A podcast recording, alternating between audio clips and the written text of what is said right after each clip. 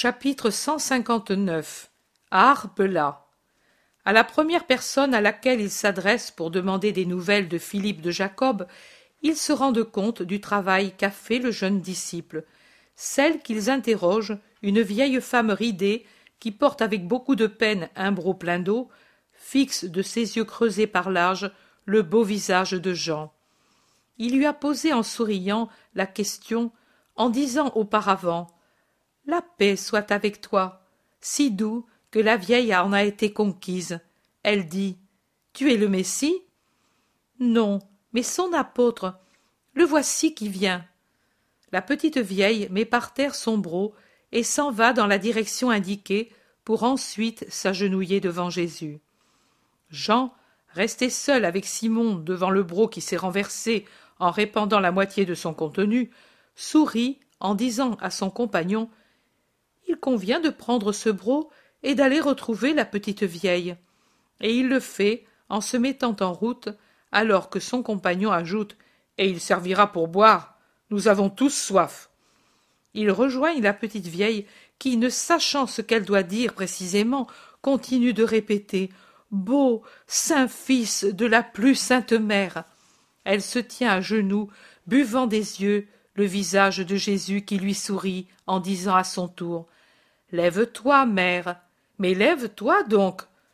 Quand ils la rejoignent, Jean lui dit Nous avons pris ton broc, mais il s'est renversé, il y a peu d'eau, mais si tu le permets, nous boirons cette eau, et puis nous remplirons le broc. Oui, fils, oui, et il me déplaît de n'avoir que de l'eau pour vous. Je voudrais avoir du lait, comme quand je nourrissais mon Jude pour vous donner la chose la plus douce qui existe sur la terre, le lait d'une mère. Je voudrais avoir du vin, du meilleur, pour vous donner des forces. Mais Marianne d'Élysée est vieille et pauvre. Ton eau est pour moi du vin et du lait, mère, parce qu'il est donné avec amour, répond Jésus, en buvant le premier au broc que Jean lui présente. Puis les autres boivent. La petite vieille, qui à la fin s'est levée, les regarde comme elle regarderait le paradis. Elle s'aperçoit, quand ils ont tous bu, qu'ils vont jeter l'eau qui reste pour aller à la fontaine qui coule au bout de la route. Voilà qu'alors la petite vieille se jette en avant en défendant le broc et en disant Non, non, plus que de l'eau lustrale, cette eau est sainte dont lui a bu. Je la garderai soigneusement pour qu'on me purifie avec elle après ma mort. Et elle saisit son broc en disant Je l'emporte à la maison, j'en ai d'autres, je les remplirai. Mais viens d'abord, saint, que je te montre la maison de Philippe. Et elle trottine toute courbée, avec un sourire sur son visage ridé et dans ses yeux que la joie ravive. Elle trottine en tenant un pan du manteau de Jésus entre ses doigts, comme si elle craignait qu'il puisse lui échapper, et elle défend son broc contre l'insistance des apôtres qui voudraient la décharger de ce poids. Elle trottine bien heureuse, regardant la route déserte et les maisons d'Arbela qui sont fermées dans le soir qui descend, avec le regard d'un conquérant heureux de sa victoire. Finalement, on passe de ce chemin secondaire à un autre plus central où il y a des gens qui se hâtent de rentrer chez eux. Les gens l'observent étonné, la montrent du doigt et l'interpellent. Elle, après avoir attendu qu'il y ait un cercle assez important de gens, crie J'ai avec moi le Messie de Philippe. Courez en donner la nouvelle partout, et d'abord à la maison de Jacob, qu'il soit prêt à honorer le saint. Elle crie à en perdre haleine. Elle sait se faire obéir. C'est son heure de commandement à la pauvre petite vieille du peuple, seule, inconnue. Et elle voit toute la ville s'ébranler à son commandement. Jésus, tellement plus grand qu'elle, lui sourit quand elle le regarde de temps à autre, et pose sa main sur sa tête sénile en la caressant comme un fils, ce qui la fait presque s'évanouir de joie. La maison de Jacob est dans une rue du centre, toute ouverte et illuminée, elle présente après le portail une longue entrée où des gens s'agitent avec des lampes et sortent joyeux dès que Jésus apparaît sur le chemin. Le jeune disciple Philippe, puis la mère et le père, les parents, les serviteurs, les amis. Jésus s'arrête et répond avec majesté au salut profond de Jacob, puis il s'incline sur la mère de Philippe qui le vénère à genoux. Il la fait lever, la bénit et lui dit Sois toujours heureuse pour ta foi. Puis il salue le disciple qui est accouru avec son ami, que Jésus salue aussi. La vieille Marianne, malgré tout, ne lâche pas le pan du manteau et sa place à côté de Jésus jusqu'à ce qu'ils vont poser le pied dans l'atrium. Alors elle gémit. Une bénédiction pour que je sois heureuse. Maintenant tu restes ici. Moi je vais dans ma pauvre maison, et toute cette belle chose est finie. Quel chagrin dans la voix sénile. Jacob, auquel sa femme a parlé doucement, dit. Non, Marianne d'Élysée, reste toi aussi dans ma maison comme si tu étais une disciple. Reste tant que le maître sera avec nous, et sois heureuse. Dieu te bénisse, homme, tu comprends la charité. Maître, elle t'a conduit dans ma maison, tu m'as fait grâce et charité, je ne fais que rendre, et toujours d'une manière mesquine, le beau coup que j'ai reçu de toi. Entre, entrez, et que ma maison vous soit accueillante. La foule de dehors sur le chemin le voit entrer, et elle crie. Et nous, nous voulons entendre ta parole. Jésus se retourne. Il fait nuit. Vous êtes fatigués. Préparez votre âme par un saint repos, et demain vous entendrez la voix de Dieu. Pour l'instant, que soit avec vous paix et bénédiction. Et le portail se ferme sur la félicité de cette maison. Jacques de Zébédée dit au Seigneur, pendant la purification qui suit le voyage, Peut-être il aurait mieux valu parler tout de suite et partir à l'aube. Les pharisiens sont dans la ville. Philippe me l'a dit. Ils vont te causer des ennuis. Ceux qui auraient pu être ennuyés par eux sont loin d'ici. Les ennuis qu'ils pourront me causer n'ont pas de valeur. Il y a l'amour pour les annuler. Le lendemain matin. La sortie joyeuse parmi les familiers de Philippe et les apôtres. La petite vieille est derrière la rencontre avec ceux d'Arbela qui attendent patiemment, l'arrivée à la place principale où Jésus commence à parler. On lit au huitième chapitre du second livre d'Esdras ce que maintenant je vous répète ici. Au début du septième mois, Jésus me dit n'ajoute rien d'autre. Je répète intégralement les paroles du livre. Quand est-ce qu'un peuple est rapatrié? Quand il revient dans les terres de ses pères, moi, je viens vous ramener dans les terres de votre Père, dans le royaume du Père, et je le puis parce que j'ai été envoyé pour cela. Je viens donc vous amener au royaume de Dieu, et par conséquent, il est juste de vous comparer à ceux qui furent rapatriés avec Zorobabel à Jérusalem, la cité du Seigneur, et il est juste de faire avec vous comme le scribe Esdras fit avec le peuple rassemblé de nouveau dans les murs sacrés.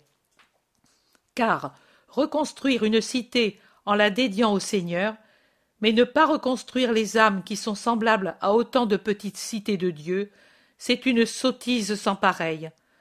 Comment reconstruire ces petites cités spirituelles que tant de raisons ont démolies Quels matériaux employer pour les faire solides, belles, durables?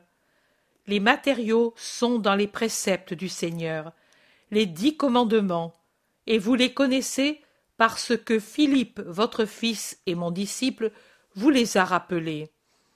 Les deux saints, parmi les saints préceptes, aime Dieu avec tout toi-même, aime le prochain comme toi-même. C'est l'abrégé de la loi, et ce sont ceux-ci que je prêche, parce que, avec eux, on est sûr de conquérir le royaume de Dieu. Dans l'amour se trouve la force de se conserver saint ou de le devenir, la force de pardonner, la force de l'héroïsme dans la vertu. Tout se trouve dans l'amour. Ce n'est pas la peur qui sauve, la peur du jugement de Dieu, la peur des sanctions humaines, la peur des maladies. La peur n'est jamais constructive, elle provoque l'éboulement, l'effritement, la dislocation, la ruine. La peur porte au désespoir, Elle porte aux astuces pour cacher la mauvaise conduite. Elle porte seulement à craindre quand la crainte est désormais inutile parce que le mal est désormais en nous. Qui pense, pendant qu'il est en bonne santé, à agir avec prudence par pitié pour son corps Personne. Mais dès que le premier frisson de fièvre court dans les veines, ou qu'une tache fait penser à des maladies immondes, voilà alors qu'arrive la peur, tourment qui s'ajoute à la maladie, force de désagrégation dans un corps que déjà la maladie désagrège. L'amour, au contraire, est constructeur. Il construit, affermit, maintient compact, préserve. L'amour apporte l'espérance en Dieu. L'amour fait fuir le mal.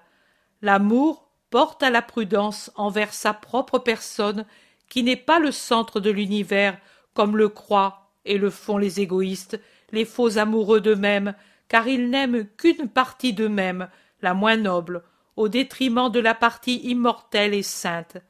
Mais c'est un devoir, cependant, de toujours en prendre soin pour la conserver en bonne santé tant qu'il plaira à Dieu, pour être utile à soi-même, aux parents, à sa cité, à son pays tout entier.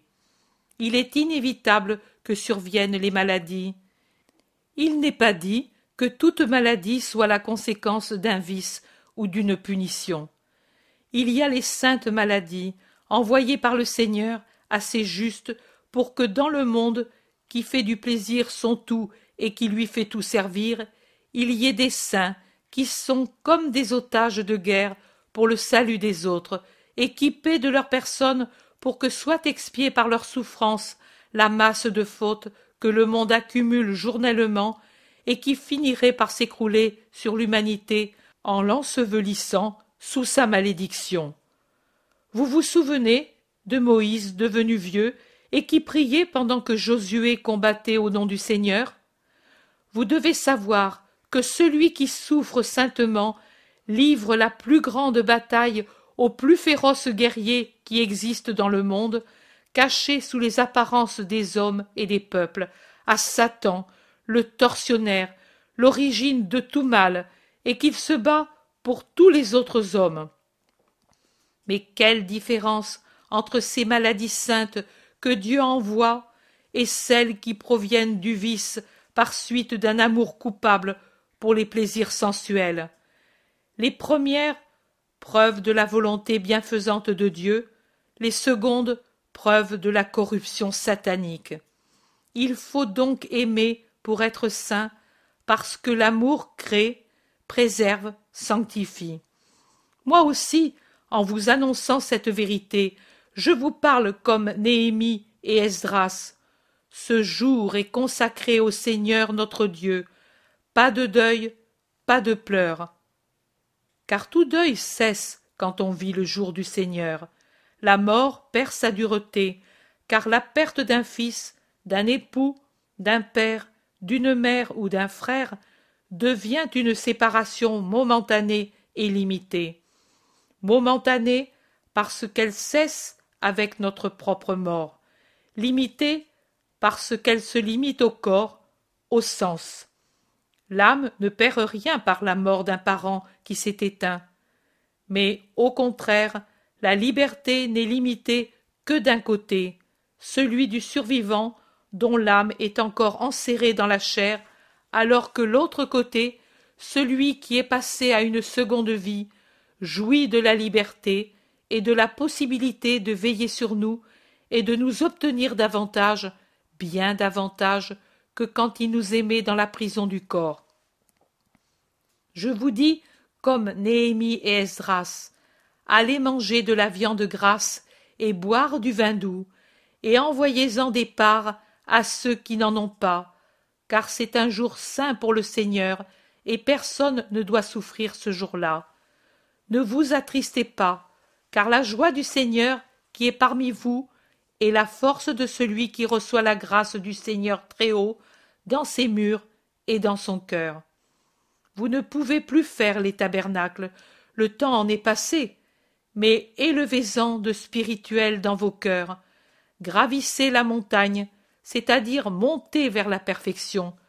Cueillez des branches d'olivier, de myrte, de palmier, de chêne, d'hysope, de tous les arbres les plus beaux, rameaux des vertus de paix, de pureté, d'héroïsme, de mortification, de force, d'espérance, de justice, de toutes, toutes les vertus. Ornez-vous l'esprit en célébrant la fête du Seigneur. Ces tabernacles vous attendent, les siens, et ils sont beaux, saints, éternels, ouverts à tous ceux qui vivent dans le Seigneur. Et avec moi, aujourd'hui, proposez-vous de faire pénitence pour le passé et de commencer une vie nouvelle. Ne craignez rien du Seigneur, lui vous appelle parce qu'il vous aime. Ne craignez pas, soyez ses fils comme tous ceux d'Israël.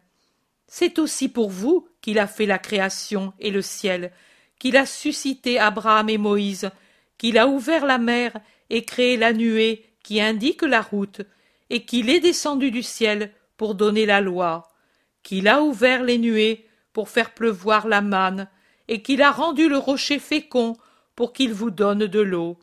Et maintenant, ô maintenant que pour vous aussi il envoie le pain vivant du ciel pour votre faim, la vraie vigne et la source de la vie éternelle pour votre soif, et par ma bouche il vous dit Entrez pour posséder la terre sur laquelle j'ai levé la main pour vous la donner, ma terre spirituelle, le royaume des cieux.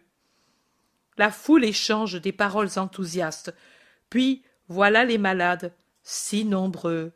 Jésus les fait ranger sur deux files, et, pendant que cela se fait, il demande à Philippe d'Arbela Pourquoi ne les as-tu pas guéris? Pour qu'ils aient ce que moi j'ai eu, la guérison par tes mains. Jésus passe en bénissant un par un les malades et c'est le prodige habituel qui se répète. Des aveugles qui voient et des sourds qui entendent des muets qui parlent des bossus qui se redressent des fièvres qui tombent des faiblesses qui disparaissent. Les guérisons sont terminées puis après le dernier malade il y a deux pharisiens qui étaient allés à bosra et deux autres la paix à toi maître et à nous tu ne dis rien? J'ai parlé pour tout le monde. Mais nous, nous n'avions pas besoin de ces paroles.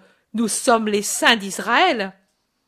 À vous qui êtes des maîtres, je dis, commentez entre vous le chapitre suivant, le neuvième du second livre d'Esdras, en vous rappelant combien de fois Dieu a usé jusqu'ici de miséricorde envers vous, et dites en vous frappant la poitrine comme si c'était une prière, la conclusion du chapitre. Bien dit, bien dit, maître. Et tes disciples, ils le font? Oui, c'est la première chose que j'exige. Tous, même les homicides qui sont dans tes rangs? Vous sentez l'odeur du sang? C'est une voix qui crie vers le ciel. Efforcez-vous alors de ne pas imiter ceux qui le répandent. Nous ne sommes pas des assassins. Jésus les fixe en les transperçant de son regard. Ils n'osent pas ajouter un mot pendant quelque temps, mais ils suivent le groupe qui revient à la maison de Philippe, qui croit devoir les inviter à entrer en prenant part au banquet. Très volontiers, nous serons plus longtemps avec le maître, disent-ils avec de grandes révérences. Mais arrivés dans la maison, ils semblent des limiers. Ils regardent, jettent dans toutes les directions des regards furtifs, pose des questions astucieuses aux serviteurs et jusqu'à la petite vieille qui me semble attirée par Jésus comme le fer par l'aimant. Mais elle répond vivement. Moi, hier, je n'ai vu que. Vous rêvez. Moi, je les ai accompagnés ici, et en fait de gens, il n'y avait que ce garçon blond et bon comme un ange. Il foudroie la petite vieille en l'insultant et se tourne dans une autre direction. Mais un serviteur sans leur répondre directement, se penche sur Jésus qui est assis et parle avec le maître de maison. Et il lui demande Où est Jean d'Andorre? Ce Seigneur le cherche. Le pharisien foudroie du regard le serviteur et le traitent d'imbécile. Mais Jésus est au courant de leurs intentions, et il faut y remédier comme on peut. Le pharisien dit donc C'était pour nous féliciter de ce miracle de ton enseignement, maître, et te faire honneur pour cette conversion. Jean est pour toujours au loin et le sera de plus en plus. Il est retombé dans son péché? Non, il monte vers le ciel. Imitez-le, et dans l'autre vie vous le trouverez. Les quatre ne savent plus que dire, et prudemment parlent d'autre chose. Les serviteurs annoncent que les tables sont prêtes, et tout le monde passe dans la salle du festin. C'est vrai, l'espoir s'allume plus vivement, et par qui serais-je recueilli, moi qui suis si mal, et qui suis rongé par la torture de Satan, comme par un ver rongeur? Il ne me donne pas de trêve, ne pouvant me prendre autrement, il me prend ainsi. Il insinue que c'est moi qui écris, et que ce n'est pas Jésus qui montre et qui dicte. Il sait que s'il pouvait me persuader, je me replierais dans la désolation et dans la terreur d'avoir péché, et que j'aurais peur de la mort et du jugement. Oh. S'il me torture. Il m'abasourdit tellement par ses propos ininterrompus que moi, lorsque Jésus met fin à la vision et à ses paroles, je perds toute possibilité de jouir de ce qui est ma vie, c'est-à-dire de ce surnaturel qui m'enveloppe et fait de moi un porte-parole. À vous qui lisez, paraissent-ils si beaux ces épisodes? Autrefois, j'avais aussi ces impressions. Maintenant, à part le côté artistique, je n'éprouve rien d'autre. C'est inutilement que je cherche et cherche encore les phrases qui, au moment où elles m'étaient dites, m'élevaient vers la béatitude. C'est inutilement que je pense et repense aux attitudes dont la douceur m'avait tant frappé pendant que je les voyais. Tout est éteint, tout est cendre. Le paradis car c'est un paradis, a perdu sa splendeur, ou plutôt il s'ouvre tant que dure mon service journalier de porte-parole, en m'inondant de toute sa lumière, de son chant, de sa douceur, de sa joie. Et puis, le travail terminé, voilà que tout se ferme hermétiquement, et que je suis enveloppé et submergé par la brume et l'obscurité, sans autre voie que celle du doute et de la négation qui me pique et me raille. N'est-ce pas une grande peine cela? Et pourtant je ne veux pas désespérer et dire je laisse tomber car c'est mon œuvre. Non, ce n'est pas mon œuvre, surtout maintenant, épuisé et accablé par tant de choses, en ignorant tant d'autres, je ne pourrais faire cela. Moi, dans l'état de faiblesse physique où je me trouve et de tristesse morale, je ne pourrais qu'éprouver de la nausée pour cela, et je n'écrirai rien. Matériellement, impossibilité de penser, moralement, dégoûté de penser. Chapitre 160 En allant à Aéra. Arbella aussi est loin désormais. Dans la compagnie de Jésus, il y a maintenant Philippe d'Arbela et l'autre disciple que j'entends appeler Marc. La route est boueuse comme s'il avait beaucoup plu. Le ciel est gris. Un petit fleuve, suffisamment digne de ce nom, coupe la route pour Aéra. Gonflé par les pluies, qui se sont certainement déversées sur la région, il n'est certainement pas bleu ciel, mais d'un jaune rougeâtre, comme s'il charriait des eaux passées sur des terrains ferreux. Jacques dit sentencieusement. Désormais le temps est maussade. Tu as bien fait de renvoyer les femmes. Pour elles, ce n'est plus un temps pour être sur les chemins. Et Simon le Zélote, toujours paisible dans son absolue donation au maître, proclame Le maître fait bien tout ce qu'il fait. Il n'est pas inintelligent comme nous. Lui voit et prévoit tout pour le mieux, et plutôt pour nous que pour lui. Jean, heureux d'être à ses côtés, le regarde par en dessous, avec son visage riant, et il dit tu es le plus cher, le meilleur maître qu'on ait eu, a et aura, outre que tu es le plus saint. Ces pharisiens, quelle déception.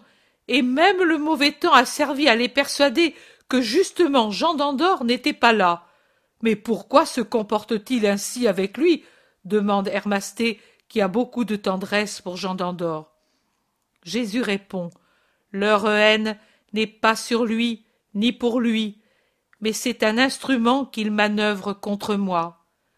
Philippe d'Arbela dit Eh bien, l'eau les a plus que persuadés qu'il était inutile d'attendre et d'avoir des soupçons sur Jean d'Andorre.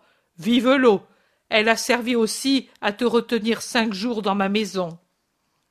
André dit Qui sait comme ils seront inquiets à Héra C'est étonnant que nous ne voyions pas mon frère venir à notre rencontre. À notre rencontre Il viendra derrière nous, dit Mathieu. Non, il a suivi la route du lac, car de Gadara il allait au lac et avec une barque à Bethsaïda pour voir sa femme et lui dire que l'enfant est à Nazareth et que lui sera vite de retour. De Bethsaïda pour Méron, il prendra la route de Damas pendant quelque temps, et puis celle d'Aïra. Il est certainement à Aïra. Il se fait un silence, puis Jean dit en souriant Mais cette petite vieille, Seigneur Simon le zélote observe Moi, je croyais que tu lui donnerais la joie de mourir sur ton sein comme pour Saul de Kériote. Je lui ai même voulu plus de bien, parce que j'attends pour l'appeler à moi que le Christ soit sur le point d'ouvrir les portes du ciel. Elle ne m'attendra pas longtemps, la petite mère. Maintenant, elle vit de son souvenir, et avec l'aide de ton père, Philippe, sa vie sera moins triste. Je te bénis encore, toi et tes parents. La joie de Jean s'est voilée d'un nuage plus épais que celui qui couvre le ciel. Jésus le voit et dit Tu n'es pas content que la petite vieille vienne vite au paradis Si, mais je ne le suis pas, parce que cela voudra dire que tu t'en vas. Pourquoi mourir, Seigneur? Qui est né de la femme meurt. Tu n'auras qu'elle seule, Seigneur? Oh non et comme elle sera joyeuse la marche de ceux que je sauve comme Dieu et que j'ai aimés comme homme. Deux cours d'eau, très voisins l'un de l'autre, sont franchis. Il commence à pleuvoir sur la région plate qui s'étend devant les voyageurs, après qu'ils ont franchi les collines à leur croisement avec la route, qui profite d'une vallée, pour continuer vers le nord. Au nord, ou plutôt au nord-ouest, se dessine une haute et puissante chaîne de montagnes sur lesquelles chevauchent des masses énormes de nuages qui forment des cimes illusoires de nuages sur les cimes réelles de roches couvertes de bois sur leurs flancs et de neige sur leurs cimes. Mais c'est une chaîne très lointaine. Ici, de l'eau, là-haut, de la neige. C'est la chaîne de l'Hermont, elle s'est mise un plus grand manteau de neige sur le sommet. Si nous avons le soleil à Héra, vous verrez comme le grand pic est beau quand le soleil le rosit, dit Timon que l'amour de sa patrie pousse à louer les beautés de son pays. Mais en attendant, il pleut. Héra est-elle encore loin? demande Mathieu. Oui, nous n'y serons qu'à la fin de la soirée. Que Dieu alors nous épargne les ennuis de santé, termine Mathieu, peu enthousiaste de cheminer par ce temps. Ils sont emmitouflés dans leurs manteaux et par-dessous, ils ont les sacs de voyage pour les mettre à l'abri de l'humidité et ainsi épargner leurs vêtements pour pouvoir les changer dès leur arrivée, car ceux qu'ils portent ruissellent d'eau et au bas sont alourdis par la boue. Jésus est en tête, absorbé dans ses pensées. Les autres grignotent leur pain et Jean plaisante en disant Pas besoin de chercher de fontaine pour la soif, il suffit de rester la tête en arrière et la bouche ouverte, et les anges nous donnent l'eau. Hermasté, qui à cause de sa jeunesse a avec Philippe d'Arbela et Jean le sort enviable de tout prendre gaiement, dit Simon de Jonas se plaignait des chameaux, mais je préférerais être sur cette tour secouée par un tremblement de terre que dans cette boue. Qu'en dis-tu? Et Jean Je dis que je suis bien partout, pourvu qu'il y ait Jésus. Les trois jeunes se mettent à parler sans arrêt entre eux. Les quatre plus âgés hâte le pas pour rejoindre Jésus. Le groupe qui reste de Timon et Marc se met en queue en parlant. Maître, à Héra, il y aura Judas de Simon, dit André. Certainement, et avec lui Thomas, Nathanaël et Philippe. Maître, je regrette ces jours de paix, soupire Jacques. Tu ne dois pas parler ainsi, Jacques. Je le sais, mais je ne puis m'en empêcher. Et il pousse un autre soupir. Il y aura aussi Simon Pierre avec mes frères. N'en es-tu pas content? Moi, tellement, maître. Pourquoi Judas de Simon est-il si différent de nous? Pourquoi l'eau alterne-t-elle avec le soleil, le chaud avec le froid, la lumière avec les ténèbres? Mais parce qu'on ne pourrait toujours avoir une même chose, ce serait la fin de la vie sur la terre. Bien dit, Jacques. Oui, mais cela n'a pas de rapport avec Judas. Réponds. Pourquoi les étoiles ne sont-elles pas toutes comme le soleil, grandes, chaudes, belles, puissantes Parce que la terre brûlerait sous tant de feu. Pourquoi les plantes ne sont-elles pas toutes comme ce noyer? Par plante j'entends tout végétal. Parce que les bêtes ne pourraient en manger. Et alors, pourquoi ne sont-elles pas toutes comme l'herbe? Parce que nous n'aurions pas de bois pour brûler, pour les maisons, les outils, les chars, les barques, les meubles. Pourquoi les oiseaux ne sont-ils pas tous des aigles et les animaux tous des éléphants ou des chameaux? Nous serions frais s'il en était ainsi. Cette variété te paraît donc une bonne chose? Sans aucun doute. Tu juges donc que pourquoi, selon toi, Dieu les a-t-il faites? Pour nous donner toute l'aide possible. Donc, dans une bonne intention. En es-tu sûr? Comme de vivre en ce moment. Et alors, si tu trouves juste qu'il y ait de la diversité dans les espèces animales, végétales et astrales, pourquoi prétends-tu que tous les hommes soient pareils? Chacun a sa mission et ses dispositions. L'infinie diversité des espèces te paraît-elle signe de puissance ou d'impuissance du Créateur? De puissance, l'un fait ressortir l'autre. Très bien. Judas aussi sert à la même chose, et toi tu sers auprès de tes compagnons, et tes compagnons auprès de toi. Nous avons trente-deux dents dans la bouche, et si tu les regardes bien, elles sont bien différentes entre elles, non seulement dans les trois catégories, mais entre les individus d'une même catégorie. Et pourtant, puisque tu es en train de manger, observe leur office.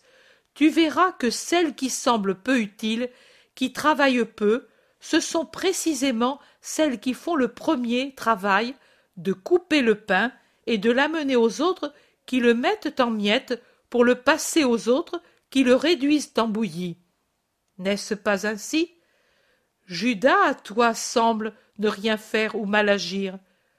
Je te rappelle qu'il a évangélisé, et bien, la Judée méridionale, et que, tu l'as dit, il sait avoir du tact avec les pharisiens.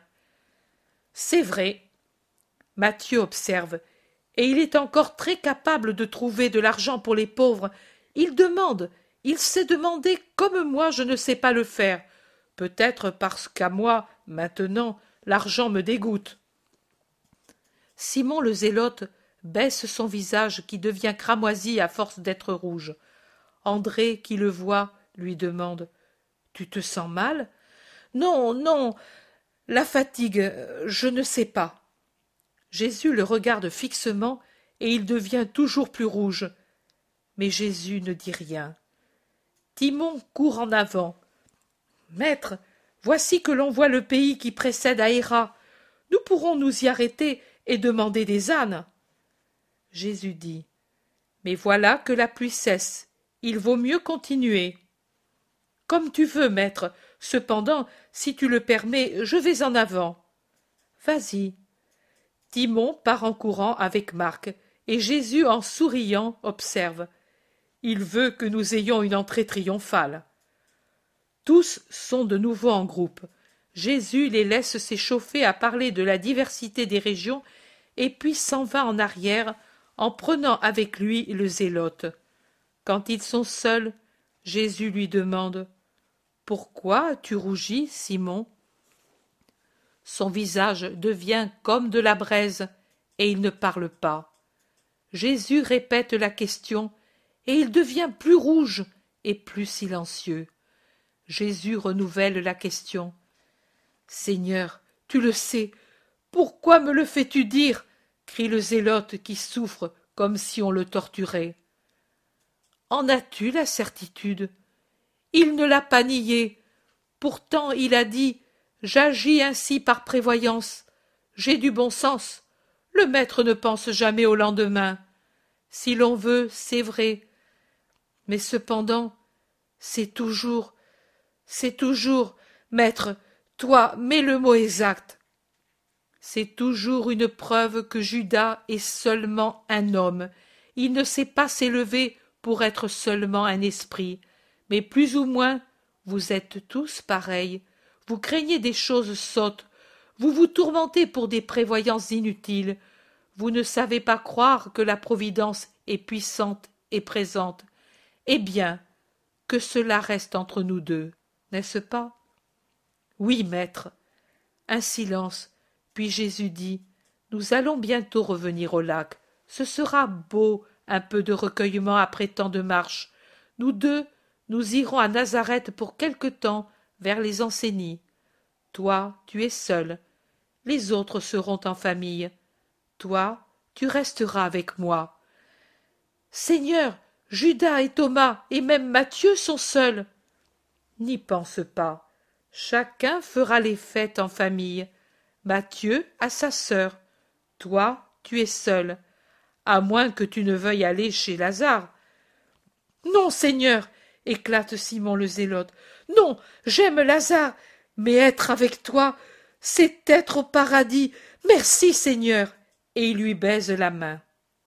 Le petit pays est dépassé de peu quand, sous une nouvelle averse, réapparaissent sur le chemin inondé Timon et Marc qui crient Arrêtez-vous Voilà Simon-Pierre avec des bourricots Je l'ai rencontré qui venait Cela fait trois jours qu'il vient vers cet endroit avec les animaux sous l'eau. Il s'arrête sous le couvert de rouvre qui abrite un peu de l'averse. Et voici venir à califourchon sur un âne en tête d'une file de monture, Pierre qui ressemble à un moine sous la couverture qui lui cache la tête et les épaules. Dieu te bénisse, maître. Mais je l'avais bien dit qu'il serait trempé comme quelqu'un tombé dans le lac. Allons, vite, tout le monde en selle. Aéra, depuis trois jours, est en feu à force de tenir les cheminées allumées pour te sécher. Vite, vite. En quel état, mais regardez donc. Mais vous n'étiez pas capable de le retenir. Ah. Quand je n'y suis pas. Regardez donc. Il a les cheveux plaqués, comme si c'était un noyer. Tu dois être gelé, sous cette eau. Quelle imprudence. Et vous, et vous, ô malheureux, toi le premier, imbécile de frère, et puis tous les autres, que vous êtes beaux. Vous ressemblez à des sacs tombés dans un étang. Allons, vite. Ah. Je ne me fie plus à vous le confier. J'en suis noyé d'horreur. Et de parler, Simon, dit calmement Jésus, pendant que son âne trotte à côté de celui de Pierre, en tête de la caravane. Jésus répète. Et de parler, et de parler inutilement. Tu ne m'as pas dit si les autres sont arrivés, si les femmes sont parties, si ta femme va bien. Tu ne m'as rien dit. Je te dirai tout. Mais pourquoi es-tu parti sous cette pluie? Et toi, pourquoi es-tu venu? Parce que j'avais hâte de te voir, mon maître. Parce que j'avais hâte de te retrouver, mon Simon. Oh, mon cher maître, comme je t'aime épouse, enfant, maison, rien, rien, tout est laid, si toi tu n'y es pas. Tu le crois que je t'aime ainsi? Je le crois. Je sais qui tu es, Simon. Qui? Un grand enfant, plein de petits défauts, et sous ceux-ci sont ensevelis tant de belles qualités. Mais il y en a une qui n'est pas ensevelie, c'est ton honnêteté en tout. Eh bien, qu'y a-t-il à Héra Jude, ton frère avec Jacques, et puis Judas de Kériote avec les autres. Il paraît avoir fait beaucoup de bien, Judas. Tous le louent. Il t'a posé des questions. Oh. Tant. Je n'ai répondu à aucune, disant que je ne savais rien. En effet, que sais-je, sinon que j'ai accompagné les femmes jusque près de Gadara?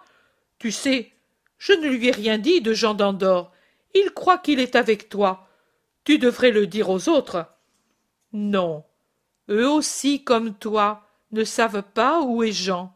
Inutile d'en dire davantage. Mais Cézanne, pendant trois jours, quelle dépense. Et les pauvres. Les pauvres. Judas est garni de deniers et il s'en occupe. Cézanne ne me coûte rien. Ce daïra m'en aurait donné mille sans payer pour toi. J'ai dû faire la grosse voix pour les empêcher de venir à ta rencontre avec une armée d'ânes. Timon a raison. Ici, tout le monde croit en toi. Ils valent mieux que nous. Et il soupire. Simon, Simon, dans l'au-delà du Jourdain, nous avons été honorés. Un galérien, des païennes, des pécheresses, des femmes vous ont donné une leçon de perfection. Garde-en le souvenir, Simon de Jonas, toujours. J'essaierai, Seigneur, voilà, voilà les premiers de Haïra.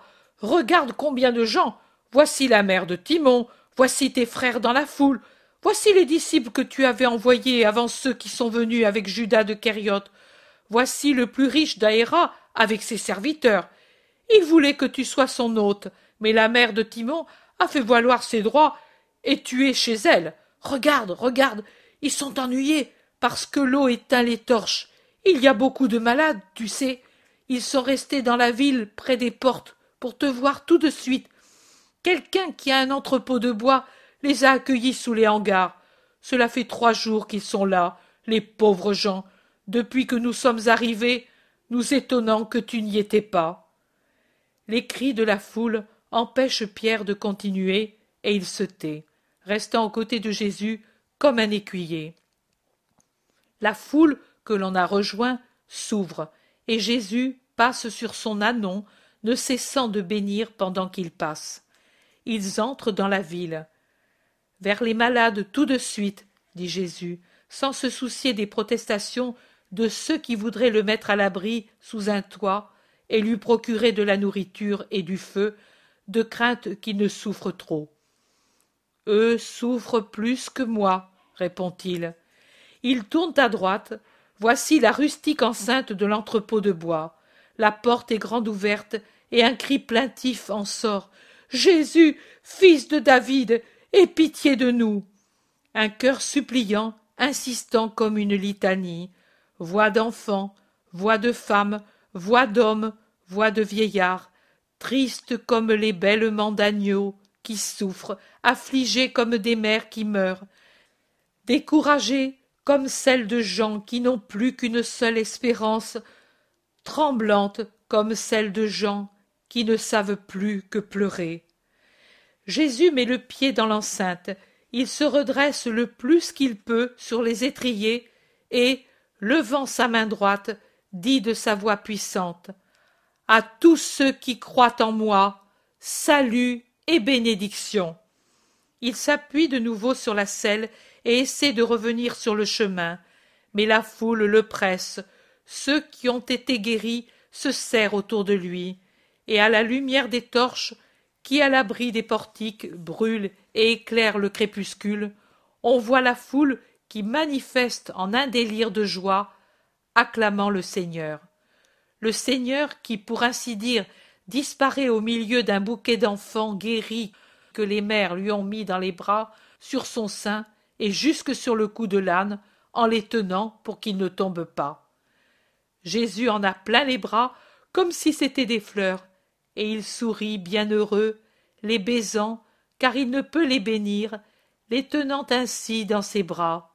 Enfin, les enfants lui sont enlevés, et ce sont les vieux qu'il a guéris, pleure de joie et qui baise son vêtement, puis les hommes et les femmes. Il est tout à fait nuit quand il peut entrer dans la maison de Timon et se reposer auprès du feu avec des vêtements secs. Chapitre 161 Jésus prêche à Aéra. Jésus parle sur la place principale d'Aéra. Et moi, je n'en suis pas à vous dire, comme j'ai dit ailleurs, les premières et indispensables choses à savoir et à faire pour se sauver. Vous les connaissez et très bien, grâce à Timon, le sage, chef de la synagogue de la loi ancienne.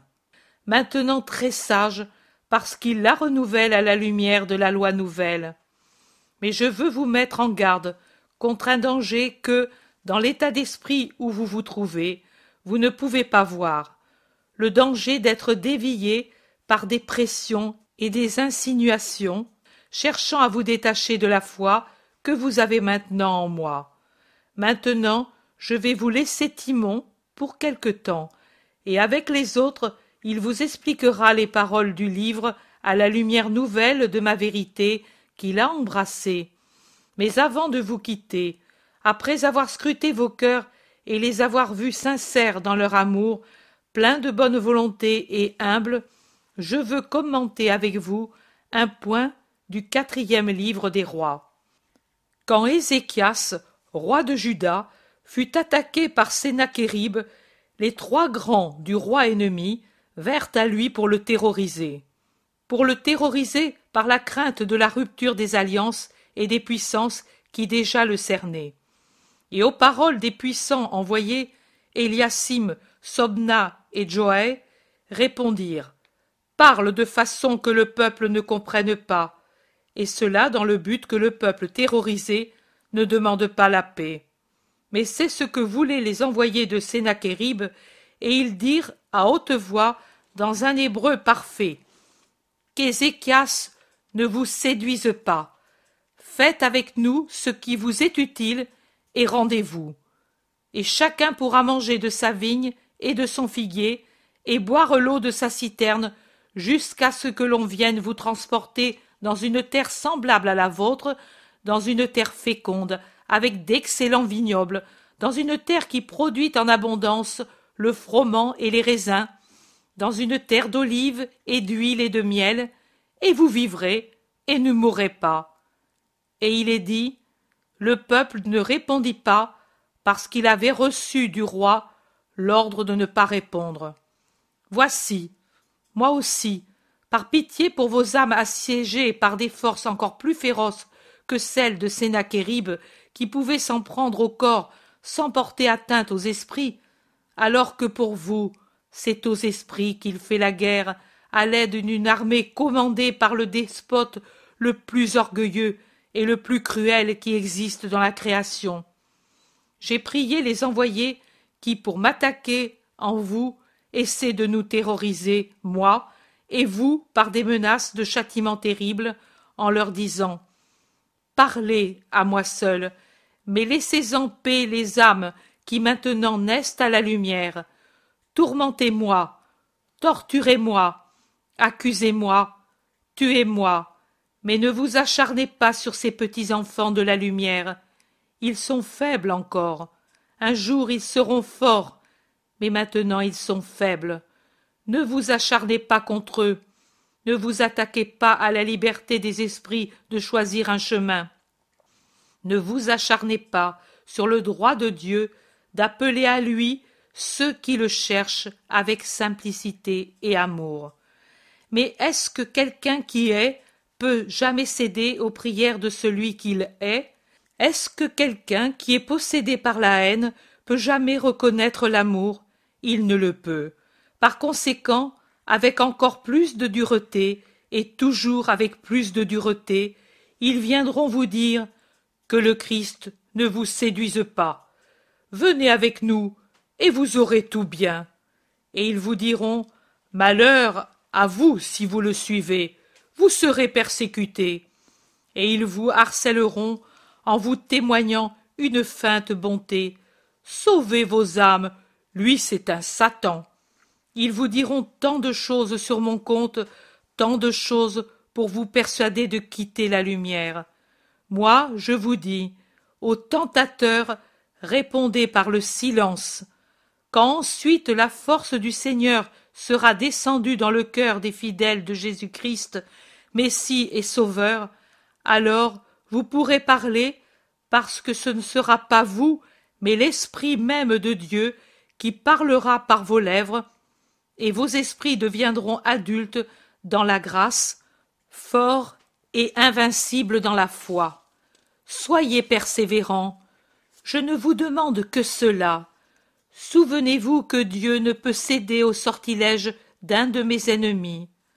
Vos malades, ceux qui ont eu réconfort et paix pour leurs esprits, qu'ils parlent toujours par leur seule présence de qui est celui qui est venu parmi vous pour vous dire Persévérez dans mon amour et dans ma doctrine, et vous aurez le royaume des cieux. Mes œuvres parlent plus encore que mes paroles, et bien que ce soit une béatitude parfaite de savoir croire sans avoir besoin de preuves, moi je vous ai permis de voir les prodiges de Dieu pour que vous soyez fortifiés dans la foi.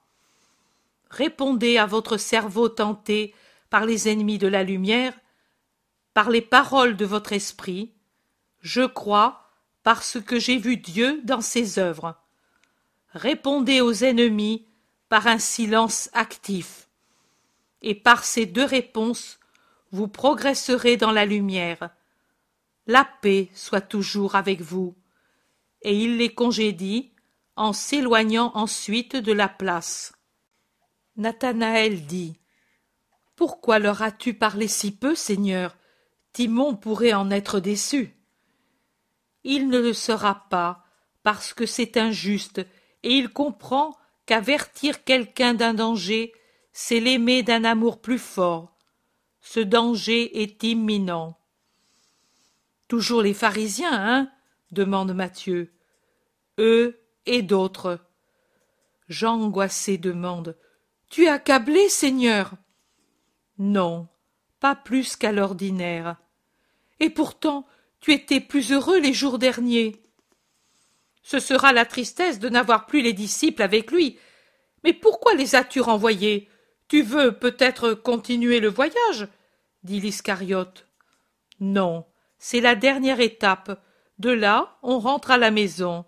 Mais les femmes ne pouvaient plus continuer en cette saison. Elles ont beaucoup fait. Elles ne doivent pas faire davantage. Et Jean? Jean, malade, est dans une maison hospitalière, comme tu l'as été. Puis Jésus prend congé de Timon et des autres disciples qui restent dans la région et auxquels il a certainement donné des ordres pour l'avenir, car il ne donne pas d'autres conseils. Ils sont sur le seuil de la maison de Timon, car encore une fois, Jésus a voulu bénir la maîtresse. La foule, respectueuse, l'observe et le suit quand il reprend le chemin vers le faubourg, les jardins, la campagne. Et les plus tenaces le suivent quelque peu en groupe de plus en plus éclaircis, jusqu'à rester à neuf, puis cinq, puis trois, puis un. Et même ce dernier, s'en retourne à Héra, alors que Jésus prend la direction de l'ouest, seul avec les douze apôtres, parce que Hermasté est resté avec Timon. Jésus dit Et le voyage, le second grand voyage apostolique est terminé. Maintenant, on retourne dans les campagnes connues de la Galilée. Pauvre Maria, tu es à bout plus que Jean d'Andorre je te permets d'omettre les descriptions des lieux. Nous avons tant donné pour les chercheurs curieux, et ils seront toujours des chercheurs curieux, rien de plus. Maintenant c'est assez, ta force s'en va, réserve-toi pour la parole. Avec le même esprit avec lequel j'ai constaté l'inutilité de tant de mes fatigues, je constate l'inutilité de tant de tes fatigues. Aussi je te dis, garde-toi seulement pour la parole. Tu es le porte-parole. Oh, en vérité, pour toi se répète ce qui a été dit. Nous avons joué de la flûte, et vous n'avez pas chanté. Nous avons fait des lamentations, et vous n'avez pas pleuré. Tu as répété mes seules paroles, et les docteurs pointilleux ont froncé le nez. Tu as uni à mes paroles tes descriptions, et on trouve à redire. Maintenant, ils trouveront encore à redire, et tu es à bout. Je te dirai quand tu devras décrire le voyage. Moi seul. Cela fait un an à peu près que je t'ai frappé. Mais veux-tu, avant que l'année se termine, reposer de nouveau sur mon cœur? Viens donc, petite martyre. Chapitre 162 Marie et Mathias. Je revois le lac de Méron en un sombre jour pluvieux. Boue et nuages, silence et brouillard. L'horizon disparaît dans les nuages. Les chaînes de l'Hermont sont ensevelies sous des couches de nuages bas. Mais de cet endroit, un plateau surélevé, situé près du petit lac tout gris et jaunâtre à cause de la boue des mille ruisseaux gonflés, et à cause du ciel nuageux de novembre, on découvre bien ce petit miroir d'eau alimenté par le Jourdain supérieur qui en débouche ensuite pour alimenter l'autre lac plus grand de Génézareth. Le soir descend, de plus en plus triste et pluvieux, pendant que Jésus s'achemine par la route qui coupe le Jourdain après le lac de Méron pour prendre un sentier qui mène directement à une maison. Jésus dit Ici, vous mettrez la vision des orphelins Mathias et Marie, donnée le 20 août 1944. Une autre douce vision de Jésus et de deux enfants. Je vois Jésus qui passe par un petit chemin à travers champs. Ils doivent être ensemencés depuis peu, car la terre est encore fine et foncée comme après un récent ensemencement. Jésus s'arrête pour caresser deux enfants, un garçon de pas plus de quatre ans et une fillette qui peut en avoir huit ou neuf. Ce doit être des enfants très pauvres, car ils ont deux pauvres petits vêtements déteints et même déchirés, et une petite figure triste et souffrante. Jésus ne demande rien. Il les regarde seulement fixement pendant qu'il les caresse. Puis il se hâte vers une maison qui est au bout du petit chemin. Une maison de campagne, mais bien tenue, avec un escalier extérieur qui monte du sol sur la terrasse, sur laquelle se trouve une tonnelle de vigne, maintenant dépouillée des grappes et des feuilles. Seules quelques dernières feuilles déjà jaunies pendent et remuent par l'effet du vent humide d'une maussade journée d'automne. Sur le parapet de la maison des colombes roucoulent en attendant l'eau que le ciel gris et nuageux annonce. Jésus, suivi des siens, pousse la grille rustique du petit mur en pierre sèche qui entoure la maison, et entre dans la cour, nous dirions l'air où se trouve un puits, et dans un coin le four. Je suppose que c'est cela se débarras au mur plus sombre à cause de la fumée qui en sort maintenant et que le vent pousse vers la terre. Au bruit des pas, une femme se présente sur le seuil du débarras et, après avoir vu Jésus, le salue joyeusement et court vers la maison pour avertir. Voici qu'un homme vieillot et gras se présente sur la porte de la maison et se hâte vers Jésus. Grand honneur, maître, de te voir. Il le salue. Jésus dit son salut. La paix soit avec toi et il ajoute La nuit arrive et la pluie va venir. Je te demande un abri et un pain pour moi et mes disciples. Entre, maître, ma maison est à toi. La servante va défourner le pain. Je suis bien aise de te l'offrir avec du fromage de mes brebis et des fruits de ma propriété. Entre, entre, le vent est humide et froid. Et avec empressement, il tient ouverte la porte en s'inclinant au passage de Jésus. Mais ensuite il change subitement de ton en s'adressant à quelqu'un qu'il voit, et il dit en colère. Encore toi, ici. Va t'en. Il n'y a rien pour toi. Va t'en. Tu as compris. Ici il n'y a pas de place pour les vagabonds. et il murmure entre ses dents Et peut-être aussi de voleurs comme toi. Une petite voix plaintive répond Pitié, Seigneur, un pain au moins pour mon petit frère. Nous avons faim. Jésus, qui était entré dans la vaste cuisine égayée par un grand feu qui fait l'office d'une lampe, vient sur le seuil. Son visage est changé.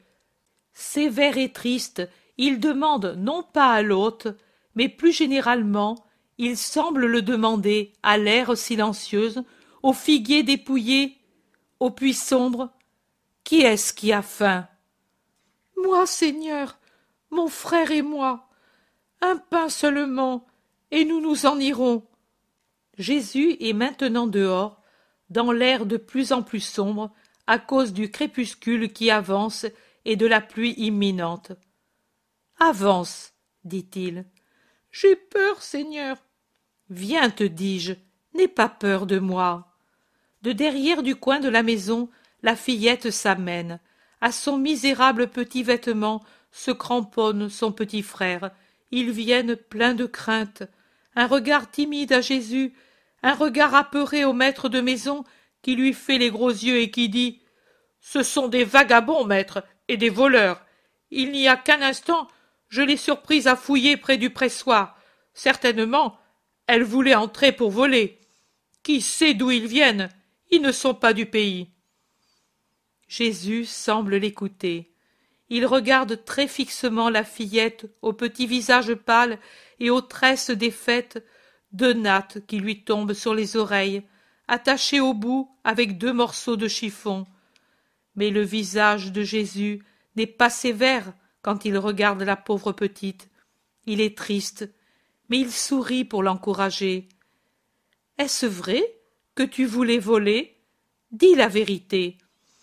Non, Seigneur, j'avais demandé un morceau de pain parce que j'ai faim. On ne me l'a pas donné.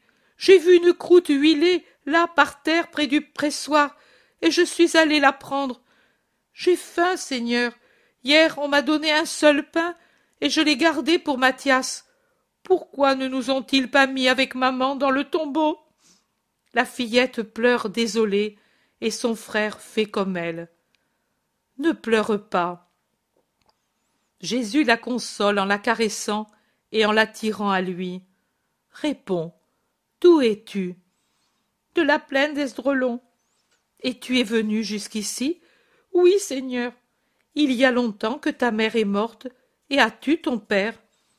Mon père est mort, tué par le soleil, au temps de la moisson, et maman à la dernière lune. Elle et l'enfant qui naissait sont morts. Elle pleure davantage.